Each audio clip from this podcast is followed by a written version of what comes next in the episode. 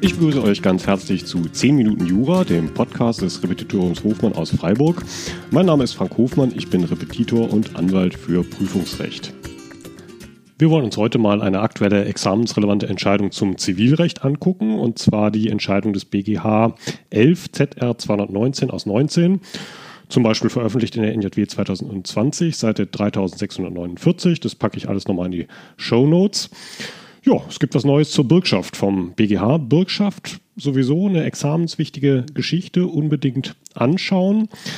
Äh, die Bürgschaft ist ein spezieller Vertrag im System des Schuldrecht BT. Ich sage mal so, alle anderen Verträge sind ja in der Regel auf einen Leistungsaustausch, Leistung gegen Geld gerichtet, also zum Beispiel ein Kaufvertrag, Ware gegen Geld, äh, beim Werkvertrag die Werkleistung gegen Geld, beim Mietvertrag die Mietsache gegen Miete und so weiter.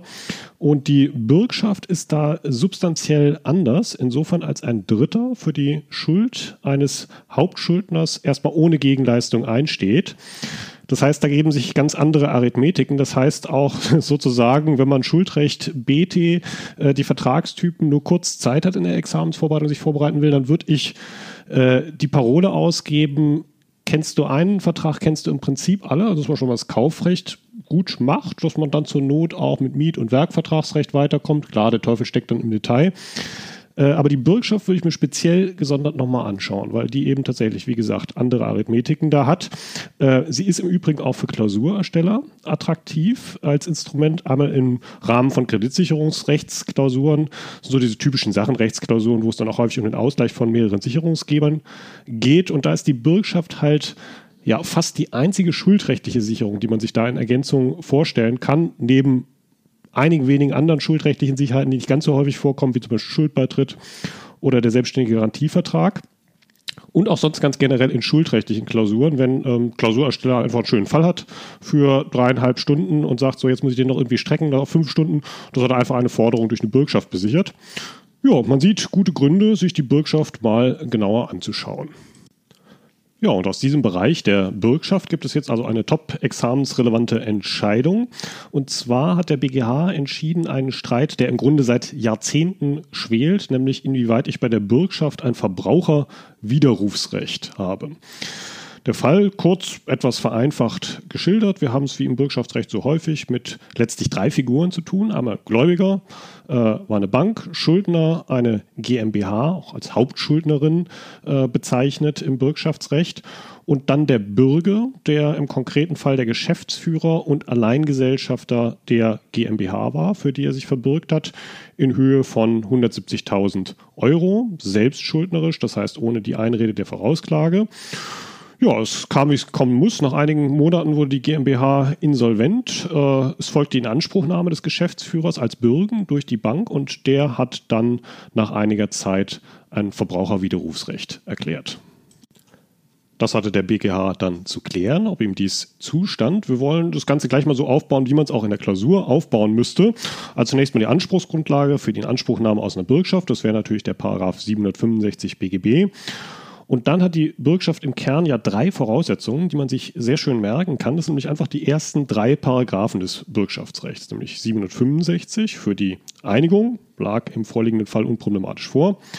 Dann der 766 für die Schriftform, auch plus gewesen, gar kein Problem und dann der 767 für die Akzessorietät. Das heißt, die Bürgschaft gehört zu diesen accessorischen Sicherheiten, die eine zu besichernde Forderung zwingend voraussetzen. Es gibt ja auch die anderen, die nicht accessorischen Sicherheiten, zum Beispiel Sicherungsübereignung oder Grundschuld, die zwar praktisch immer bestellt werden zur besicherten Forderung, aber in ihrer Wirksamkeit nicht zwangsläufig an der Forderung dranhängen. Die Bürgschaft ist nun eine accessorische Sicherheit, sodass ich nach 767 immer auch eine tatsächlich bestehende Hauptforderung brauche. War im Originalfall aber auch kein Problem. Das war eben der Kredit, der von der Bank an die GmbH, an die Hauptschuldnerin gegeben worden war. So, und jetzt die Frage, ob äh, unser Bürger wirksam einen Widerruf erklären konnte hier. Äh, insbesondere vier Normen werden wir hierfür gleich in Blick nehmen. Das eine ist der Paragraph 312g des BGB. Das ist sozusagen die Basis. Sie sagt, dass ich ein Widerrufsrecht habe in den Fällen, die dort aufgelistet sind, unter anderem der Paragraph 312b. Ein Widerrufsrecht für Geschäfte, die außerhalb von Geschäftsräumen abgeschlossen worden sind, im Rahmen eines Verbrauchervertrages. Das ist ganz wichtig. Widerrufsrecht nur für Verbraucher. Das definiert dann der Paragraph 310 Absatz 3, die Definition des Verbrauchervertrages. Und dann der Paragraph 312 Absatz 1, dieser einleitende Satz, das ist fast die wichtigste Norm hier für unseren Fall. Wir kommen noch drauf. Ja, prüfen wir uns der Reihe nach mal durch. Also wir haben zunächst mal den Paragraphen 312g, der mir eben sagt, ich habe ein Widerrufsrecht als Verbraucher bei außerhalb von Geschäftsräumen geschlossenen Verträgen. Das verweist auf den Paragraph 312b. Das war im konkreten Fall der Fall. Die Bürgschaft wurde außerhalb der Geschäftsräume der Bank geschlossen. Äh, übrigens Frist nach 355, 356 war im konkreten Fall auch kein Problem, da die Bank äh, den Geschäftsführer nicht belehrt hatte über ein möglicherweise bestehendes Widerrufsrecht, er also auch noch einigen Monaten noch widerrufen konnte. Dann, wie gesagt, äh, Grundlage des Ganzen natürlich, dass es sich um einen Verbrauchervertrag handeln muss. In Paragraph 310 Absatz 3 wirklich sehr entlegen, geradezu versteckt definiert, ja, im Einleitungssatz. Ähm, ja, liegt aber im konkreten Fall vor. Die Bank ist Unternehmerin und der Geschäftsführer ist auch als Verbraucher anzusehen überrascht erstmal so ein bisschen. Das typische Bild vom Verbraucher ist eigentlich eher ein anderes als jetzt so der geschäftserfahrene Geschäftsführer Alleingesellschaft von so einer GmbH. Man muss aber bedenken, als Geschäftsführer einer GmbH bin ich ja nicht selbstständig in dem Sinn. Ich bin ja Angestellter meiner eigenen GmbH. Das heißt, es fehlt für die Unternehmereigenschaft an der Selbstständigkeit. Selbst meine Rolle als Alleingesellschafter ändert daran nach herrschender Meinung nichts, weil es sich ja bei meinem Eigentum an der GmbH, das in der Alleingesellschafterschaft zum Ausdruck kommt, letztlich bloß um privates Vermögen handelt, also private Vermögensverwaltung. In dem Sinne keine werbende Tätigkeit nach außen. Bisschen überraschend, gibt auch eine Mindermeinung, die das anders sieht, dass äh, auch der Geschäftsführer Alleingesellschafter einer GmbH dementsprechend ja nicht nur kein Kaufmann ist im Sinne des HGB, sondern auch Verbraucher im Sinne von 1314 BGB und damit hier ein Verbrauchervertrag grundsätzlich vorliegt. So, jetzt kommt aber ergänzend noch der Paragraph 312 Absatz 1 BGB ins Spiel die eigentlich entscheidende Norm mit dem entscheidenden Gag in unserem Fall und äh, ihrerseits auch wieder schwer zu finden. Also wenn man es vorher nicht weiß. Äh, da die so entscheidend ist, werde ich die mal kurz vorlesen. Paragraph 312 Absatz 1 BGB. Die Vorschriften der Kapitel 1 und 2 dieses Untertitels, also da, wo es unter anderem um das Widerrufsrecht geht, sind nur auf Verbraucherverträge im Sinne von 310 Absatz 3 anzuwenden die eine entgeltliche Leistung des Unternehmers zum Gegenstand haben. So Paragraph 312 Absatz 1. Entscheidend ist dieser Nachsatz. Nur Verträge, die eine entgeltliche Leistung des Unternehmers zum Gegenstand haben. Das muss man sich erst von der Logik mal klar machen, was das heißt, was da drin liegt. Also die gehen aus von einer entgeltlichen Leistung des Unternehmers das heißt, das Entgelt muss der Verbraucher zahlen. Also der Unternehmer, der erbringt irgendeine charakteristische Leistung, wie zum Beispiel beim Verbrauchsgüterkaufvertrag liefert irgendeine Ware. Und diese Leistung, die der Unternehmer erbringt, die muss entgeltlich erfolgen. Das heißt, der Verbraucher zahlt ein Entgelt dafür. Ja, das ist allerdings, bestätigt auch jetzt nochmal der BGH in seiner Entscheidung, bei der Bürgschaft ganz eindeutig nicht der Fall. Äh, denn der Unternehmer also der Gläubiger, die Bank, leistet ja bei der Bürgschaft überhaupt nichts, gar keine charakteristische Leistung oder was.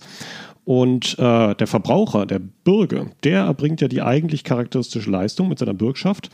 Äh, aber auch der Bürger, der zahlt jetzt kein Entgelt. Also er als Verbraucher zahlt kein Entgelt. Das heißt, der entgeltliche Vertrag, so wie er in Paragraph 312 Absatz 1 beschrieben ist, passt gar nicht auf die Situation der Bürgschaft. Also schon mal keine direkte Anwendung des Verbraucherwiderrufsrechts auf die Bürgschaft.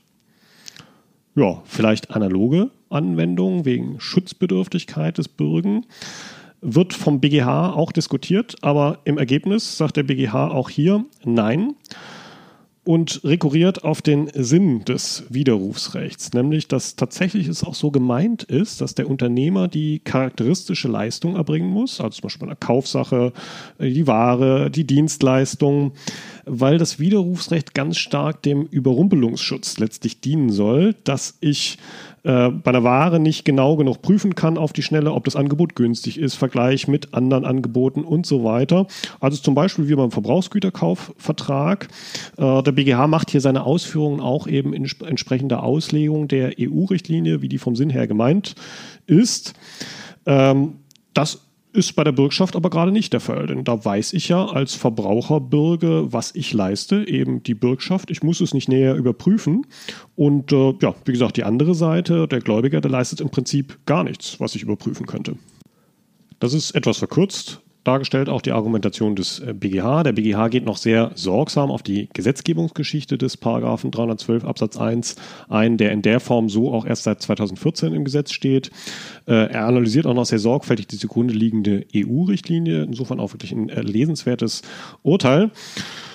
Ja, was ist von dem Ganzen zu halten? Äh, man hat ja so ein bisschen trotz allem ein grummeliges Bauchgefühl, äh, weil man sich fragt, jetzt hat der Bürger kein Verbraucherwiderrufsrecht, aber ist der Bürger nicht irgendwie schutzbedürftig? Es war doch mal gesagt worden, dass das so ein risikoreiches Rechtsgeschäft ist ich denke trotzdem, man wird im Ergebnis sagen müssen, dass das schlüssig ist, was der BGH hier macht und dass man den Bürgen vielleicht irgendwie anders schützen muss. Äh, denn wenn man jetzt mal so die Vorschriften zu den Verbraucherwiderrufsrechten genau analysiert, ist es tatsächlich so, dass die angelegt sind ganz stark auf Verträge über Warenlieferungen, äh, Dienstleistungen, wo also der Unternehmer irgendwas leistet, was in dem Sinne auch überprüft werden muss vom Verbraucher dann. Also wenn man sich nur mal anguckt, 474 fortfolgen die Vorschriften über Verbrauchsgüterkauf äh, die Liste der Dienstleistungen, die im Paragraphen 312g aufgezählt sind. Dann auch schon so Überschriften, Überschriften vor 312, wo von besonderen Vertriebsformen die Rede ist. Also der Inbegriff des Ganzen, äh, dass es tatsächlich um Waren, Dienstleistungen, Lieferungen geht, was auf die Bürgschaft tatsächlich nicht so richtig passt.